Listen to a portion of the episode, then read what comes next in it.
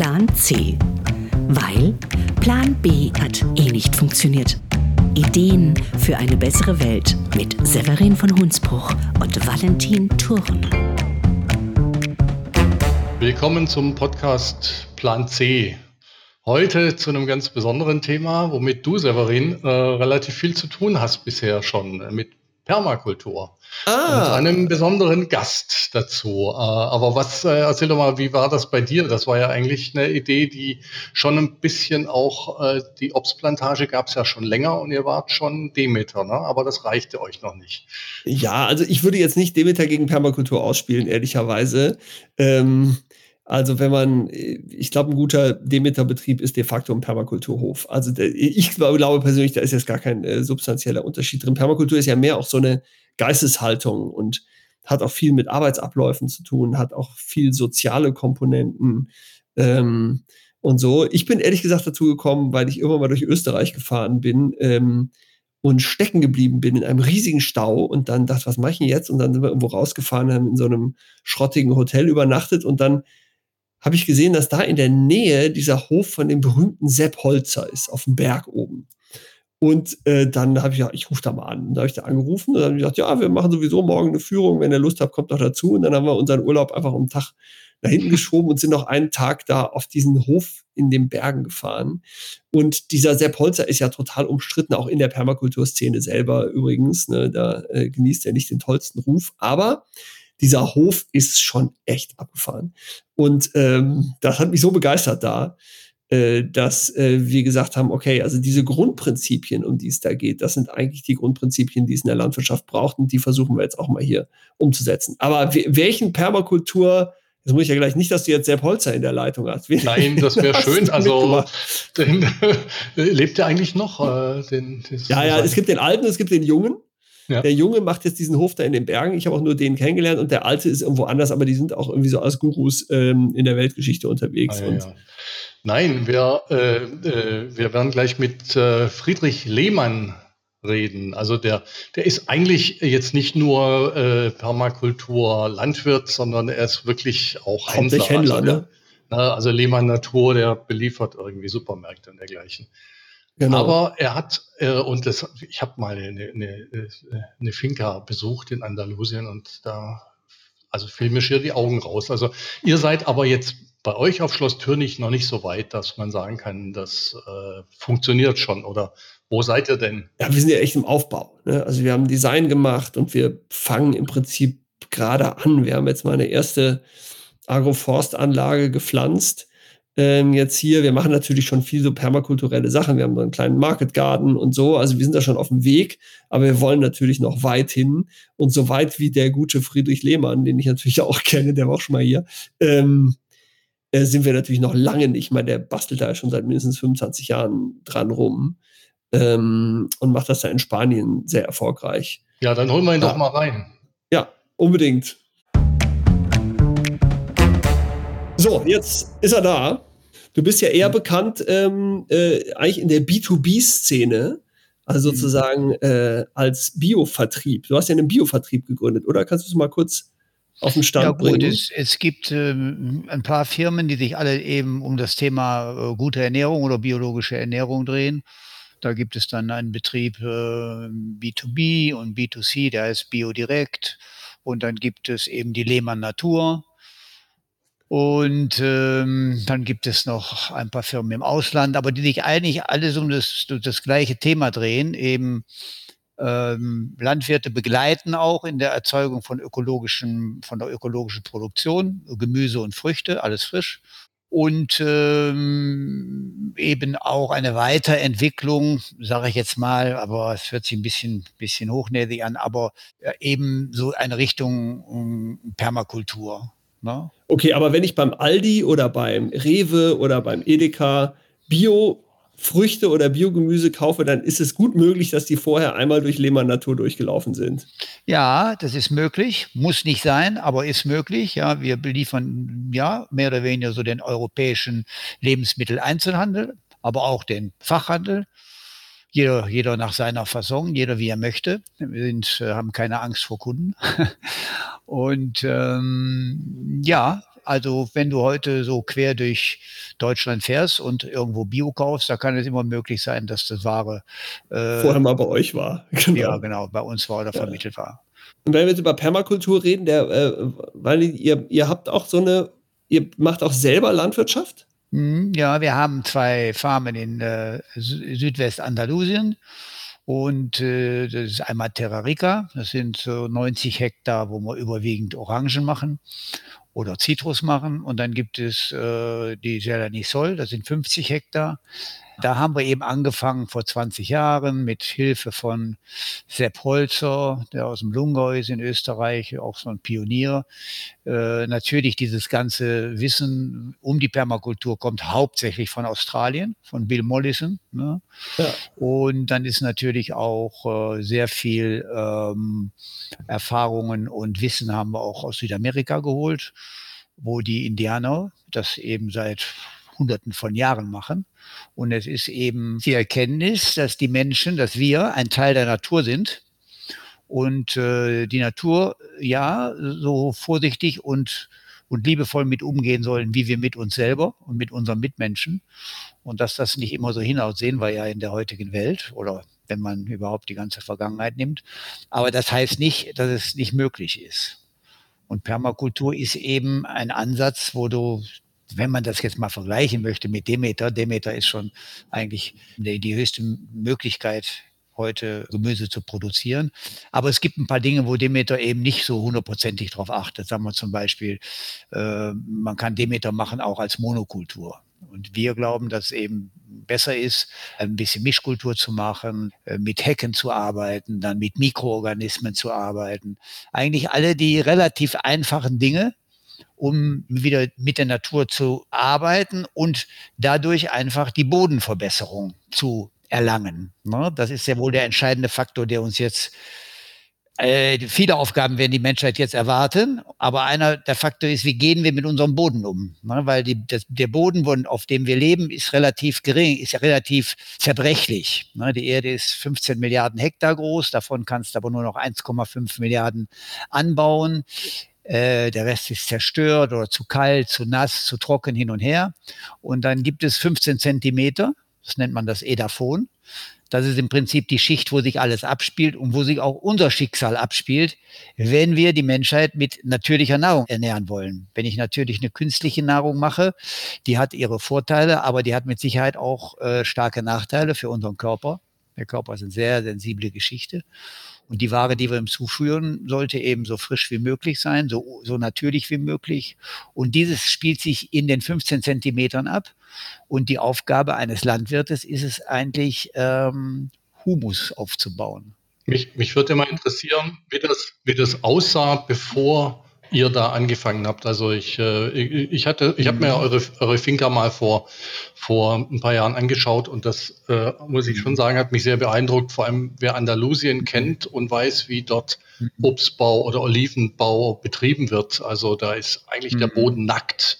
Und ja, ja. man sieht die Steine schon, weil alles äh, erodiert ist. Also die, die, die mhm. unter den Bäumen wird, die, äh, werden, wird jede kleine Konkurrenzpflanze äh, quasi weggepflügt.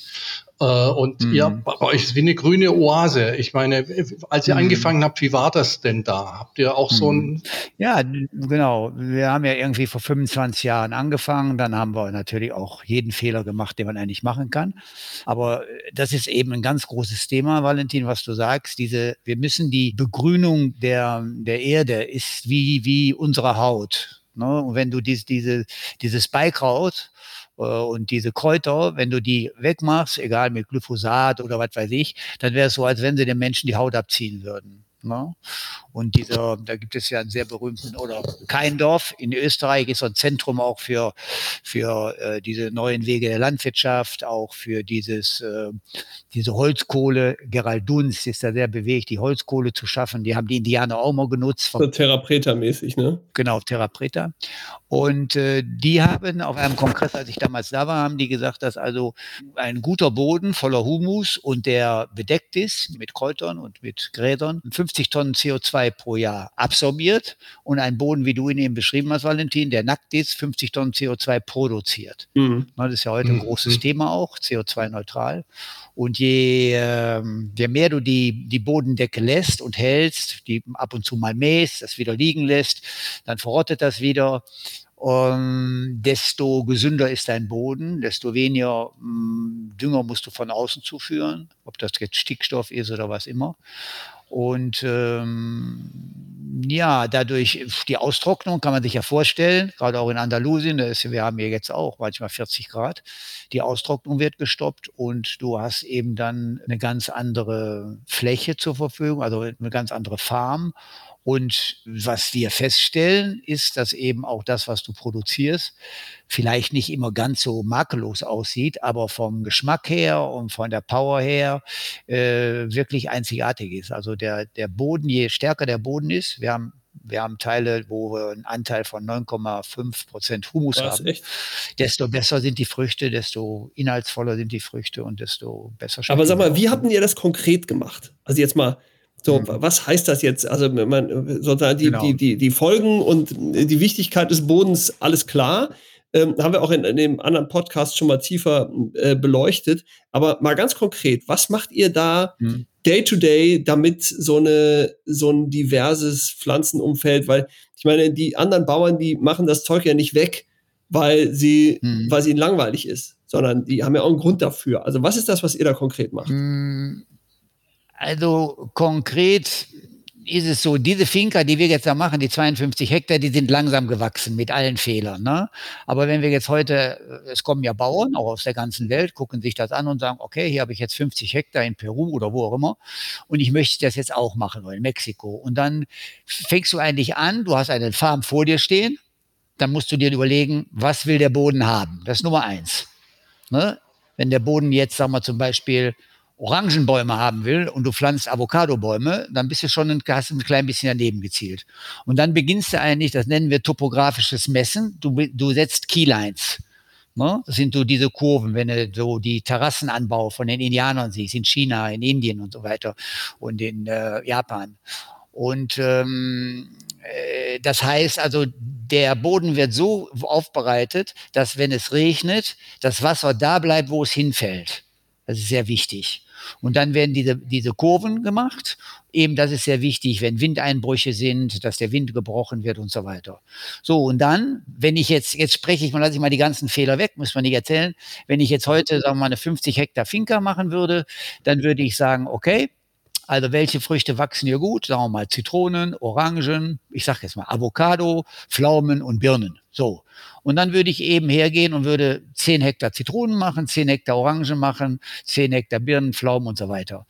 Und äh, dann, das würde ich dann Pflanze, ich würde nicht mehr, wie wir das gemacht haben. Wir haben dann reihenmäßig verschieden gepflanzt. Wir haben zum Beispiel in einer Reihe äh, mehrere Obstsorten reingepflanzt, nicht darauf geachtet, dass die unterschiedliches Wasser brauchen. Also sind viele Dinge, die du lernen musst, die man beachten muss, die aber nicht hochkompliziert sind. Wie, aber jetzt hast du gerade gesagt, du würdest nicht mehr durcheinander pflanzen, sondern du würdest wirklich 10 Hektar Monokultur, da bist du auch wieder Ja, ich würde heute nicht mehr Baum für Baum. Es kommt drauf an, wenn du natürlich für dich einen Garten machen willst, für 100 Hektar, äh, für 100, äh, 1000 oder 1000 Quadratmeter, dann ist wieder eine andere Geschichte, weil du, da kannst du jeden Zentimeter was anderes pflanzen, ja. Du musst du nur gucken, was passt gut zusammen, ja. was, was, was, was äh, vernetzt sich in der Natur. Ne, wenn du jetzt zum Beispiel, sag mal, Tomaten, dann ist gut, wenn du zum Beispiel Basilikum damit reinpflanzt ja. und so, weil da wieder die, die, die, die Schädlinge bei Tomaten mögen wieder den Geruch vom Basilikum nicht. Und, okay, aber das ist ja der Garten zu Hause. Ne? Aber wie ist das bei dir? Das ist ja der Garten zu Hause, hast du gesagt, aber im professionellen Umfeld jetzt. Jetzt wollen wir Menge produzieren. Bei uns ist es eben, was, was wir heute nicht mehr machen würden, ist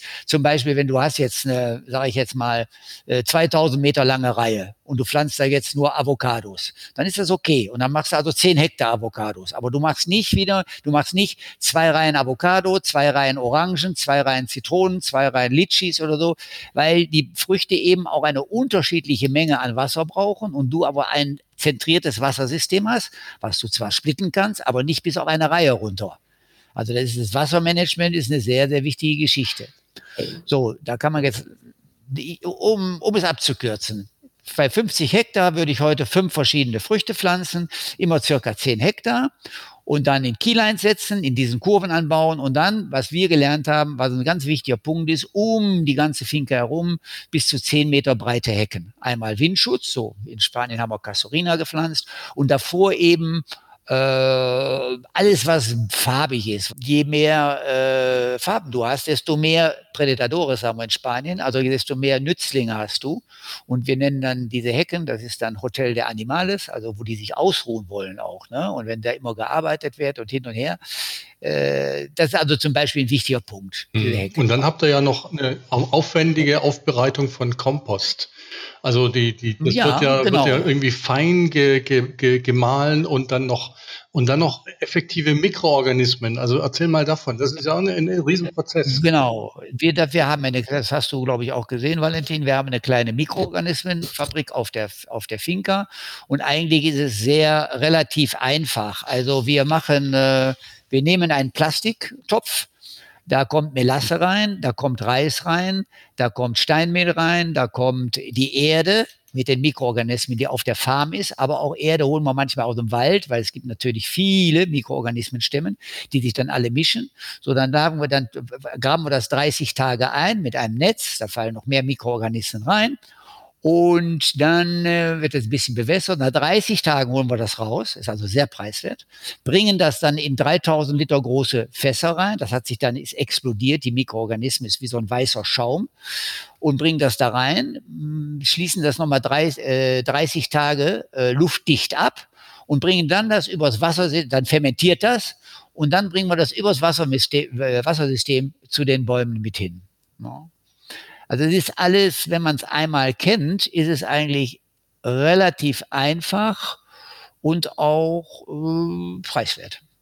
No, das kostet nicht viel. Die Mikroorganismen zu machen, kostet nicht viel. Okay, wenn du vorher das Wassersystem gebaut hast. Und dann natürlich, dann arbeiten wir noch mit Kompost, wobei ich habe Ab Abhandlungen gelesen, wo man sagt, muss vielleicht gar nicht mehr in Zukunft auch sein. Ein Freund von mir, Eugenio Gras aus Mexiko, hat immer gesagt, für ihn das viel Wichtigere sind die Mikroorganismen, weil die Mikroorganismen sind die Dirigenten des Bodens. Ne? Und wir haben ja unter anderem, ich weiß nicht, ob Valentin sich noch daran erinnern kann, wir haben ja dann äh, nach einem kalten Winter mal, haben wir die Avocadobäume ziemlich runterschneiden müssen. Und dann haben wir die unter die, äh, unter die Veredelung geschnitten. Und da haben wir gesehen, dass da wilde Avocados kommen. Waren die denn gut? Waren die lecker? Sensationell. Sensationell. Okay. Sensationell. Wir haben ja auch noch teilweise sehr alte Sorten. Das Problem ist, wir haben eigentlich die besten Früchte, die man sich vorstellen kann, aber diese alten Sorten sind eigentlich nicht mehr modern für den heutigen Verbraucher, der absolut vom Auge gesteuert ist und über die Werbung. Und das muss ja alles makellos sein, rot sein. Also wir haben zum Beispiel eine alte Sorte Avocado, Gwen. Wir hatten jetzt einen Avocado-Spezialist letztes Jahr auf der Finca. Der hat gesagt, das sind die besten Avocado, die ich je in meinem Leben gesehen habe. Bei Granatäpfeln haben wir eine alte Sorte, die heißt Moya. Die ist sensationell im Geschmack, ja, sensationell. Auch wir glauben auch, dass es vom Power mehr. Also wenn ich zum Beispiel eine Apfelsine sehr bewusst esse von unserer Finca, bin ich satt. Habe ich alles, hat der Körper alles, was er braucht. Wenn ich irgendwelche anderen Apfelsinen esse, äh, dann muss mein Sättegefühl eigentlich Manchmal esse ich dann zwei oder so, ja, um das auszuprobieren. Ne? Ja, das ist die, die, die, unsere Zeit. Wir sind auf Produktivität, wir sind auf, auf Farben, wir sind auf äh, keine, keine Wachstumsschäden dürfen irgendwo sein, ja. Sie sehen halt nicht aus, ja. Aber ähm, ist, ist da, da, du brauchst auch einen Verbraucher, der sehr nah dann an der Natur ist, ja, der das versteht irgendwie so ein bisschen. Ja. Sag mal, Friedrich, erzähl doch mal ein bisschen, das fände ich total spannend. Du hast die ganze Zeit gesagt, ihr habt erstmal alle Fehler gemacht, die man machen kann. Ähm, die würden mich aber interessieren. Also, was sind denn so Sachen, die mal so ordentlich schiefgelaufen sind? Weil in der Regel ist ja, ist ja das, was einen nach vorne bringt. Sachen, die schiefgelaufen sind. Ähm. Gut, also am Anfang haben wir die Hecke nicht gehabt. Klar, ne, das war ist ein Fehler, sollte man machen. Am Anfang haben wir die Keylines nicht gemacht, also diese Kurven machen und dieses topografische Vermessen. Das ist sehr wichtig, weil sonst bei starkem Regen, zum Beispiel bei uns in Andalusien, und jetzt haben wir es hier in Deutschland ja selber erlebt, wir haben manchmal Wahnsinnsregenfälle im Winter, wo dann 80 oder 100 Liter Wasser pro Stunde fallen. Und äh, wenn das Wasser dann nicht einsickern kann oder wenn es Unterschiede gibt in den Höhen, dann fließt das Wasser weg und nimmt ja auch den Boden mit. Das ist ja die Erosion. Das ist ja das ganz große Problem auch in der konventionellen Landwirtschaft. Durch den Regen wird der Boden abgetragen. Unsere Zukunft spülen wir quasi ins Meer, wenn du so willst. Ne? Das würde ich zum Beispiel heute immer wieder machen, diese Keylines setzen. Dann eben, wie gesagt, nicht in einer Reihe, sagen wir mal, zum Beispiel Avocado und Litschi pflanzen, weil die Avocado braucht 50 Liter Wasser und äh, die äh, Litschis brauchen nur 20. Und dann kannst du nichts mehr machen. Dann hat der aber, wenn du, wenn du auf 45 einstellst, dann kriegt der Litschi zu wenig, stellst auf 20 ein, kriegst der Avocado zu wenig. Also man muss immer bewässerungstechnisch das kannst du ja unterscheiden. Wenn du jetzt 50 Hektar hast, kannst du acht Sektoren machen. Wenn du, beim Anlegen musst du schon aufpassen. Was will ich genau? Ja. Man muss sehr genau gucken, was will ich? Was will der? Also als erstes ist immer die Frage, was will der Boden? Dann kommt die Frage, okay, das will er, das muss man ausprobieren und dann guckt man rechts und links, was wächst hier eigentlich relativ gut, am besten wild. Ne, so habe ich bei Granatäpfel gesehen. Überall stehen die Granatäpfel, Portugal, Spanien, bla bla bla, ohne Wasser teilweise und so weiter. Also der ist da, der fühlt sich da zu Hause. Kannst du Granatäpfel machen. Aber wie gesagt, immer in Sektoren, die ich dann mit dem Wasser steuern kann. Sag mal, der Granatapfel braucht nur alle zwei Tage Wasser. Wenn der jetzt zusammensteht mit Litchi und mit Avocado, dann, dann, dann durcheinander. Ja. Dann ähm, ja, immer die Bodenbedeckung. Am Anfang haben wir das auch nicht gehabt. Dann äh, äh, ja, Leguminosen äh, mit Pflanzen haben wir am Anfang auch nicht gemacht. Also Bohnen und, und, und was da alles gibt, eben die den Stickstoff aus der Luft in den Boden ziehen. Aber das Stickstoffthema aus unserer Sicht wird unglaublich hochgespielt in der Welt, weil ist klar, da ist auch ein Bombengeschäft. Es werden weltweit, glaube ich, jedes Jahr 150 Millionen Tonnen Stickstoff auf die Anbauflächen ge ge gesprüht. Und wir glauben, viel wichtiger sind die Mikroorganismen als der Stickstoff. Und Stickstoff dann mit Leguminosen, mit Bohnen und, und, und Lupinen und was weiß ich alles. Also ganz diese, diese, diese ganzen Geschichten. Dann, Aber sag mal ähm, vielleicht äh, kurze Zwischenfrage, diese, dieses Thema Pflanzengesellschaften. Ne? Mich hat es überrascht, als du vorhin gesagt hast, ähm, ihr habt früher so einen Baum neben den anderen gepflanzt, unterschiedliche Sorten. Ich verstehe sozusagen, dass wenn man das Wassermanagement beachten muss, das müssen wir hier ja zum Beispiel viel weniger. Zum Beispiel, wir sind ja auf dem Plattenland, wir haben gar kein Gefälle. Deswegen können wir gar keine mhm. topografischen Linien ziehen bei ja, uns. Aber nee, brauchst du auch nicht. Genau. Aber äh, deswegen hat mich ein bisschen überrascht, hast du gesagt, also mit dem Wasser verstehe ich das. Aber ansonsten würde man doch sagen, sollte man eigentlich gerade versuchen, unterschiedliche Pflanzen auch nebeneinander zu stellen, Leguminosen, Bäume vielleicht auch mal dazwischen zu setzen. Ähm, wie, wie, organisiert ihr die, die Diversität in euren Flächen, wo, wenn du dann 10 Hektar Orangen machst? Hm, gute Frage. Du kannst es nur bedingt. Du kannst es nicht so divers machen, wie du es in deinem Garten machst. Da ist, glaube ich, ganz richtig zu gucken, alles zueinander. Ja. ja? Und was passt zusammen, das siehst du nachher, kriegst du Erfahrungswerte. Aber wir müssen ja irgendwo, diese Farm muss irgendwo auch wenn es eben möglich, hat Kosten und muss einen Ertrag erarbeiten. Und wenn du nachher beim Ernten, ja, wir sind ja dann auch irgendwie hm, in, in, in Zugzwang mit unseren Kunden, dann sagen die so, ich möchte diese Woche, weiß ich nicht, 25 Tonnen Orangen haben. Und wenn du dann über die halbe Finca laufen musst, um einzelne Bäume rauszupicken, wo die Orangen dran sind, und dann mit verschiedenen Sorten, dann kommst du nicht mehr klar. Ja. So, und da musst du einfach, du musst da dem Markt folgen. Du musst natürlich, für wen will ich produzieren? Wenn du jetzt für ein B2B oder B2C äh, äh, hast, selber machst, einen Versand machst, dann ist das wieder ganz anders. Da gibt es ja heute fantastische Möglichkeiten, was da alles passiert mit, mit Etepetete oder mit auch anderen Direktversandern, die eben dann was gerade kommt. Also die gehen durch und nehmen, du, du kannst das nicht bestellen. Du kannst nicht sagen, ich will Orangen, Avocado und Grapefruit haben, sondern du kriegst eben immer so eine Überraschungskiste. Und dann ist das alles gut. Ja. Da gehst du von Baum zu Baum und tust alles was rein. Ich finde, das ist natürlich am sympathischsten. Aber wenn du natürlich so wie wir mit dem Lebensmitteleinzelhandel handelst, dann haben die sehr klare Vorgaben. Die brauchen sehr große Mengen. Es geht um, ja, es geht immer um Stunden der Anlieferung. Und da können wir mit der Farm, mit die wir zum Beispiel Jelani Sol haben, eben mit der Vielfalt, müssen wir ganz gezielt uns den Kunden raussuchen, der das überhaupt verarbeiten kann, der auch die Wertschätzung dafür hat. Es geht ja auch um Wertschätzung. Dann geht es wieder darum, auch Erklärung zum Verbraucher hin. Du musst ja tue Gutes und rede drüber. Ne, du musst dem Verbraucher ja auch erklären, äh, guck mal, das ist eine ganz besondere Art der Anbauweise. Und das hast du natürlich, diese Zwänge hast du nicht, wenn du jetzt äh, 1000 äh, Quadratmeter hast hinter deinem Haus oder wenn du vielleicht zwei, drei Hektar hast. Ich war ja bei euch auch schon mal in, in Köln und habe ja gesehen, das ist ja alles wunderbar, das ist toll, das liebe ich. Ähm, aber da kannst du natürlich auch nur eine gewisse Kundschaft mit bedienen. Du kannst da nicht den Lebensmitteleinzelhandel oder auch äh, Großhändler, Fachgroßhändler, Bio-Großhändler bedienen. Die wollen schon auch eine gewisse Regel haben.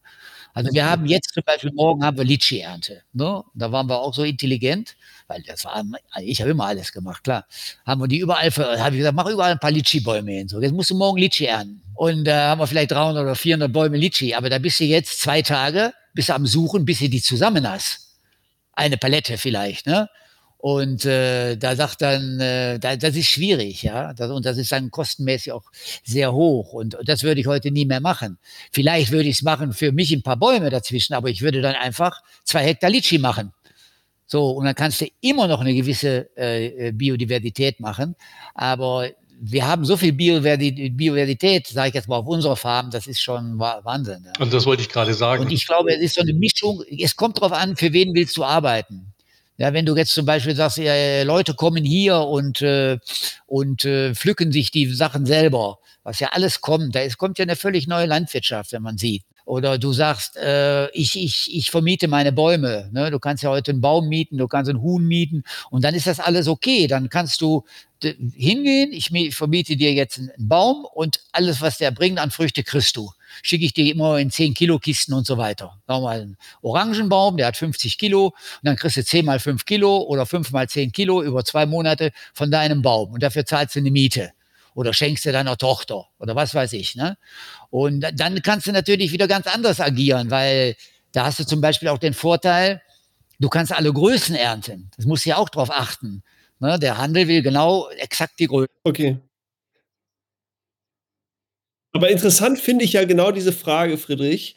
Also sozusagen, es gibt tausend Formen, wie man sozusagen hobbymäßig oder in diesen Modell, in den neueren Vertriebswegen. Aber ich finde es gerade spannend, weil sozusagen, wenn wir darüber nachdenken, wie kriegen wir eigentlich noch mehr Flächen in eine vernünftige, nachhaltige Landwirtschaft bewegt, dann geht das ja eigentlich nur, wenn wir mit dem, äh, mit dem Einzelhandel zusammenarbeiten. Also wenn wir das machen, was du machst. Ja, so deswegen würde mich interessieren, ähm, was sind die Tricks? Wie geht das? Wie, wie schaffst du es, 10 Hektar Orangen zu produzieren, ohne spritzen zu müssen? Ähm, wie kriegst du die Diversität da in die Anlage? Wie kriegst du die, ähm, wie kriegst du ohne zu düngen? Also wie, wie, machst, wie macht ihr das? Gerade eben in diesem Industrie, ich nenne es mal industriellen Maßstab. Also düngen wir, wir düngen auch. Wir düngen zum Beispiel mit Mikroorganismen ne? oder wir düngen mit Kompost. Flüssigdünger setzen wir wenig ein, weil auch dann auch irgendwie zu teuer ist für uns. Aber ähm, ja, man, man, muss sehr genau hingucken. Es gibt zum Beispiel, wenn du jetzt speziell Orangen nimmst, da gibt es dann halt ein Problem mit Conchineas, nennen das. So eine kleine Laus, die ist nicht schwer, die ist nicht, nicht, nicht schlimm, aber die Leute wollen das nicht, optisch nicht schön. Ne? Und äh, da musst du dann auch sehen, manchmal müssen wir auch in der Permakultur ein, ein Mittel einsetzen, äh, dann musst du auch mal äh, eine Brühe sprühen, eine natürliche Brühe, von, auch wieder von Brennnessel und von vielen Dingen, um äh, dagegen zu halten. Ja, ist ja auch völlig okay. Ja. Also ich meine, Pflanzenschutz ist ja eine völlig notwendige Geschichte und da gibt es völlig, ja auch absolut, absolut. Ja auch wunderbare du musst nur gucken, dass du eben nicht wie bei vielen Dingen, die uns bekannt sind, äh, alles zerstörst, nur um ein Produkt eben dann relativ äh, gut hinzubringen. Ja. Aber da gibt es dieses schöne Wort des Nicht-Zielorganismus. Ja, genau. genau. Davon genau. gibt es da eine ganze mhm. Menge. Aber ihr habt ja auch äh, Biodiversität unten auf dem Boden. Also das ist äh, das, was mir so aufgefallen ja. ist. Dass die unter ja. den Bäumen war es grün und es stand auch einen halben ja. Meter hoch. Also und wenn ihr da wo ihr gemäht habt, da lag es dann, blieb es dann an der Stelle liegen. Also ja, ganz wichtig. Aber damals hast du mir noch was Spannendes erzählt, äh, dass ihr überlegt, äh, die Früchte mit der Bahn zu transportieren. Klappt das eigentlich inzwischen? Ja, also wir machen jetzt, äh, das, es geht eigentlich jetzt, glaube ich, täglich, geht ein Zug von Valencia nach Köln, glaube ich. Und da versuchen wir eben, äh, die LKWs fahren bis Valencia und werden dann auf dem Zug umgeladen und ähm, kommen dann nach Köln und werden da wieder mit LKWs verteilt. Das wird kommen, absolut, weil das ist es wo der, der Verbraucher sehr sensibel wird, ist mit dem CO2 eben. Ne? Und du sparst da sehr viel CO2 ein. Wir haben, wir haben, wir auf, auf Gelanisol und Terra Rica produzieren wir Klima, nicht klimaneutral, sondern klimapositiv. Ne? Also wir, wir ver, verbrauchen weniger, als wir äh, produzieren. Ist denn die Schwierigkeit beim Zug äh, damit, dass man dies nicht, ähm, also kann man da so quasi gekühlte Container mit dem Zug verschicken? Weil wenn ich mir so einen normalen Güterwagen vorstelle, da. Mhm. Du kannst gekühlte Wagen machen, klar. Ja. Du kannst gemischt machen, du kannst palettenweise machen. Also wir machen dann, sag ich mal, wir haben Zubringerfahrzeuge äh, in Valencia, die das dann in den einzelnen Farmen sammeln und dann kommt das alles zum, zum Bahnhof und da wird es dann verladen. Und da machen wir jetzt im Moment jede Woche äh, zwei, zwei äh, äh, Waggons oder drei Waggons, glaube ich. Und äh, das wird ausgebaut werden, weil das ist auch alles sinnvoll. Also, also ich glaube, die, wir haben, die Welt hat schon viele Probleme, das wissen wir, das sehen wir jeden Tag. Äh, aber es gibt immer Lösungen. Nur es ist natürlich nicht so einfach, ähm, die, die Köpfe, die, die diese Probleme geschaffen haben, für die ist es schwer, die Lösungen zu finden. Das hat Einstein schon gesagt. Wir müssen wirklich ein bisschen querdenken und einfach sagen, was ist die Lösung? Und da wir natürlich heute aus meiner Sicht ähm, einen Großteil auf einem Wirtschaftssystem aufgebaut haben, was eigentlich so nicht funktionieren kann. Eigentlich hat noch nie eine Firma richtig funktioniert, wenn du die Kosten um das Produkt nicht in das Produkt reinrechnest. Wir, wir verlagern die Kosten, wir schieben den Plastik in den Ozean rein und sagen, den sehen wir nicht mehr weg. Okay? So, wir müssen, es, wir müssen allen Dingen einen Wert geben. Wenn du heute hergehst und Plastik einen Wert gibst, weiß ich nicht, Plastikschale 50 Cent oder 30 Cent oder ein Euro, scheißegal, dann wird das ein Wertstoff. Dann suchen die Leute sich das raus und bringen das zu recyceln und, und keiner schmeißt mehr was weg. Weil alles hat einen Wert und wir brauchen, was wir brauchen. Das hängt alles, alles ganz eng zusammen. Ob du Autoindustrie machst, ob du Landwirtschaft machst, Permakultur machst oder konventionelle Landwirtschaft machst, Häuser baust, du musst ein äh, transparentes, tiefenökologisches Wirtschaftssystem haben. Wenn ich diese Brille hier produziere, dann muss ich rechnen, in den Preis dieser Brille muss ich reinrechnen, was kostet sie, wenn ich sie produziere, was kostet sie, wenn sie getragen wird und was kostet es, wenn sie wieder recycelt wird. Und danach, und dann werden alle die, und dann, also ich denke, ich bin ein Freund davon zu sagen, ähm, was ist mir wichtig in dieser Welt? Und da sage ich einfach, der Mensch, sollte im Vordergrund stehen und der Erdball. Das sind die beiden Dinge. So, und ich kann nicht alles dem Geld opfern. Natürlich, äh, wir müssen Geld verdienen, wollen Geld, alles klar. Aber wir sollten immer wieder fragen, dient es dem Menschen und dient es der Erde? Und wenn es das nicht ist, dann sollten wir den Preis berechnen.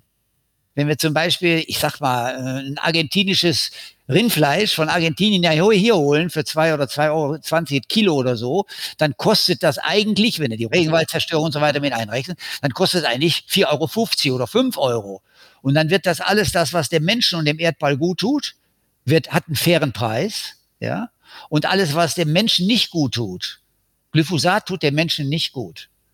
Aber wir finden heute in den USA Kinder, die schon 180 chemische Stoffe im Körper haben. Das tut den Menschen nicht gut. Das tut der Pharmazie gut, das stimmt. Aber ich glaube nicht, dass das der, das absichtlich. Ich glaube, auch die wollen helfen. Aber wir müssen die richtigen Ansätze finden. Ja. Sag mal, vielleicht aber nochmal einen Schritt zurück zur Permakultur. Also ihr macht das ja jetzt ja ganz erfolgreich in Spanien und so.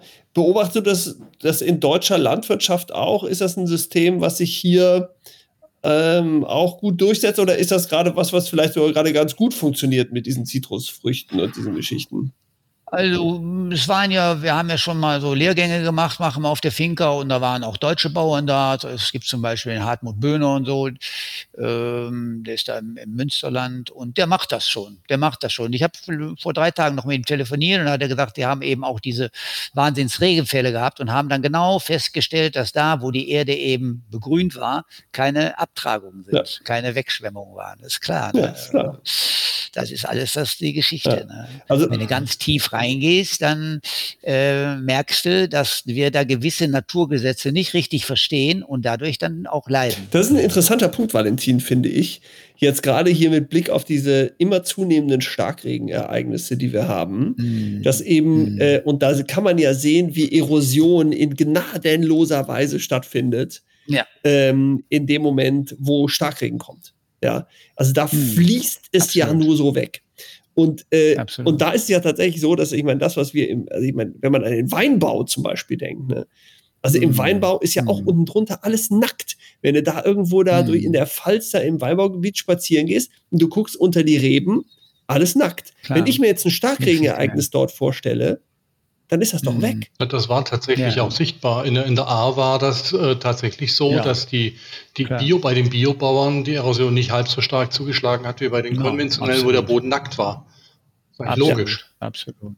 Also insofern dieses Thema, wir müssen den Boden bedeckt halten. Ich finde, das ist unheimlich schwierig, dass das, also ich habe hier bei uns gerade mit einem Obstbauern zu tun und so und dann und mit dem musste ich heiße Diskussionen über die Frage führen, ob wir ähm, mechanisch das Unkraut hier wegarbeiten oder nicht. Ja. Und er hat gesagt, doch, weil mhm. die Kapillaren müssen aufgebrochen werden, dann hält der Boden das Wasser besser mhm. und so weiter. Also es gibt Millionen Argumente, mhm. die wirklich von den Bauern kommen, die mhm. sagen, wir müssen unter den Bäumen im mhm. Obstbau müssen wir den Boden nackt halten. Ganz wichtig. Mhm. Ja. Und, der, und mein natürliches Empfinden würde mir sagen, nee, auf keinen Fall, genau nicht. Ja. Ich glaube sogar, dass wir, wir auch sehr vorsichtig sein sollen, den Boden zu drehen. Ne? Ja. Das ist dieses Edaphon und da sind ja diese, diese äh, aeroben und anaeroben Mikroorganismen. Ne? Und die einen brauchen Luft, die andere keine. Und wenn du das drehst, sterben beide beide Sorten. Ja, also beim Flügen. Also man sollte vielleicht, wo es angebracht ist, auch wieder, da kommt es aufs Material an, sollte man am besten mit Kupfer arbeiten und so. Das ist alles sehr bekannt. Das ist auch Rudolf Steiner und so hat alle von diesen Dingen gesprochen und Sepp Holzer und so. Und dann einfach die Erde äh, ein bisschen aufreißen, so, ne, wenn da ein bisschen Luft rein oder so. Das ist okay. Man muss, ja, man muss sehr vorsichtig mit umgehen. Die Erde ist, ist, ist die Haut der, der, der, der, des Planeten. Und wenn du mit deiner Haut, da geh mal da drüber, mit irgendwann reiß mal die auf, dann sollst du mal sehen, was passiert. Ne? ja, genau. Geh mal mit dem Fluch über deine Haut, das ist nicht so toll. Und, das, und die Erde ist, äh, die, die, die, die Schutzfläche oben ist die Schutzfläche der Erde, das ist klar. Ja, das ist Wahnsinn, dass ja. sich das auch nicht in die Gehirne der Menschen durcharbeitet. Ne? Selbst, selbst bei denen, die ja, ja es, es kommt immer mehr, ja. natürlich, weiß ich nicht, im 1%-Bereich, aber wenn du hinguckst, du siehst schon Geschichten, äh, die da kommen. Ich habe jetzt von einer Schweizer Firma gelesen, Gebana und so, die im Vordergrund haben einfach die, die, die kleinbäuerliche Landwirtschaft in, in äh, Afrika zu unterstützen. Die haben schon, weiß ich nicht, über 300 Betriebe mit einem Hektar, zwei Hektar führen die zusammen und führen dann die Leute in Europa da dran.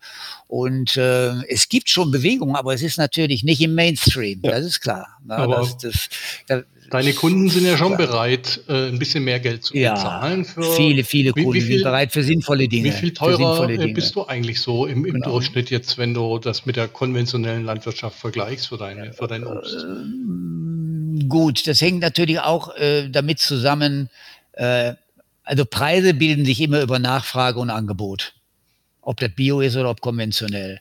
Wenn es viel Bananen gibt oder zu viel Bananen, geht der Preis runter in den Keller bis zum geht nicht mehr, weil du kannst die Ware nicht einlagern. Und wenn es knapp wird, geht's bis nach, geht's nach oben. Na, das sind die beiden Dinge. Und ich glaube, man kann das sehr schlecht sagen, vor allen Dingen in Prozenten. Wenn du jetzt sagst, ich muss für meine Ware zehn Prozent mehr haben und der Grundpreis ist dann irgendwo bei 50 Cent das Kilo oder 70 Cent das Kilo bei Möhren, dann kommst du mit den zehn Prozent nicht aus. Wenn du aber einen Grundpreis hast von Avocado, sagen wir mal, die äh, äh, 3 Euro Kilo kosten und du kriegst dann 3,30 oder 3,50, dann ist das schon wieder was anderes. Das muss man sehr, sehr fein aufpassen. Das, generell kann man das nicht sagen. Ne? Ja. Aber es ist in, ja, es ist nicht dieser, dieser Turboertrag, der künstlich gemacht wird mit dem, mit dem äh, Stickstoff. Wie viel niedriger ist denn euer Ertrag, so Orangen oder Avocado? Wie viel niedriger ist euer Ertrag verglichen zu so einer also? Genau. Also äh, es gibt konventionelle, die schaffen, keine Ahnung, 50 Tonnen, 60 Tonnen, 70 Tonnen Orangen pro Hektar. So, und wenn wir irgendwo auf 25, äh, 30 Tonnen Gold. Kommt wieder drauf an. Wenn du in Sevilla bist, die kommen sogar auch auf 35, 40 Tonnen, ja, oder noch mehr. Bei uns ist der, der Boden nicht so stark. Also wenn ich heute nochmal Orangen machen würde, würde ich sie immer im Raum Sevilla machen. Habe ich ja eben von gesprochen, von den Dingen. Du musst gucken, was will der Boden haben. Das ja. ist ganz, ganz wichtig. Ja. Aber es ist ja interessant, ne? Äh, Friedrich, ich finde ja eigentlich lustig, weil äh, es wird immer in der Debatte, heißt es immer, dass Bio oder Permakultur, wie auch immer, einen bestimmten Prozentsatz weniger macht als konventionell. Mhm. Ähm, ich finde das ja eine falsche Aussage. Eigentlich müsste ja, die Aussage ja heißen, sozusagen die ökologische Landwirtschaft macht 100 Prozent und mhm. dann drücken sozusagen die, die es industriell machen, mit Hilfe von chemischem Zeug und Externalisierung von Kosten und all dem Zeug, dann eben machen die eben 130 oder 140 Prozent. Ne? Ja, die verdienen ja auch nicht äh, doppelt so viel, nur weil sie doppelt so viel Ertrag haben. Die haben ja auch viel Kosten für Input, für Dünger, für, für Pestizide. Ja, aber trotzdem ist es nicht ja, das. Klar, das kostet viel trotzdem Geld, ist es nicht klar. das, dass sozusagen man weniger Ertrag hat, sondern durch diese ganzen Turbomaßnahmen wird ein Mehrertrag produziert, der aber völlig unnatürlich ist. Und auch Hm. wirtschaftlich falsch, weil er halt nur über Externalisierung von Kosten funktioniert. Ja, wir schmeißen ja Millionen von Tonnen jedes Jahr Lebensmittel, schmeißen wir ja weg. Ne? Also es gibt ja diese große Argumentation, über die Erde wird verhungern, die Menschen werden verhungern. Dass wir Hunger haben auf der Erde und dass wir Armut haben, hängt nicht mit der Produktion zusammen, sondern das hängt mit zusammen mit dem Bewusstsein. Ne? Also wenn wir zum Beispiel Betriebe haben, als ein Beispiel mal, äh, Fleischbetriebe in Deutschland, die hochsubventioniert von unseren Steuern, äh, ich sage jetzt mal 50.000 Schweine oder was weiß ich, produzieren pro Woche und können die hier in Mitteleuropa nicht absetzen und senden die dann nach Afrika für ein Appel und Ei, für Dinge, die wir auch nicht mehr essen wollen, bei Hühnchen vielleicht die Flügel oder was weiß ich hin und her.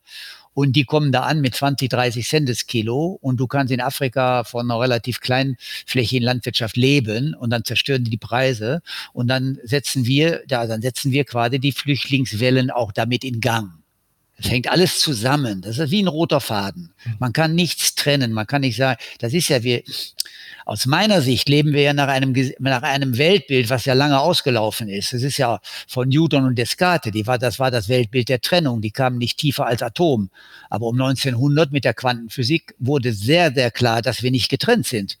Darum ist jede Idee von Trennung, Nationalität, Hautfarben, äh, alle diese ganzen Dinge ist eigentlich Blödsinn. Wir sind, wenn du, wenn du willst, wir sind eine Menschenfamilie. Da kannst du kannst nichts mehr Ja. dran ändern. Komisch, ne? Dass, durch dass, diese Trennung- Ja, dass man das eigentlich nicht merkt. Man denkt sich doch eigentlich immer, ist doch eigentlich logisch. So, wir haben einen Planeten, wir Ja, haben es, jetzt ein es, ist, Klima. es ist sehr, Wir sehr logisch. Frag mal kleine Kinder. Ja, fragen wir, tu mal, weiß ich nicht, fünf, sechsjährige Kinder zusammen, ob die Probleme haben mit einer Hautfarbe oder mit einer Religion oder was weiß ich.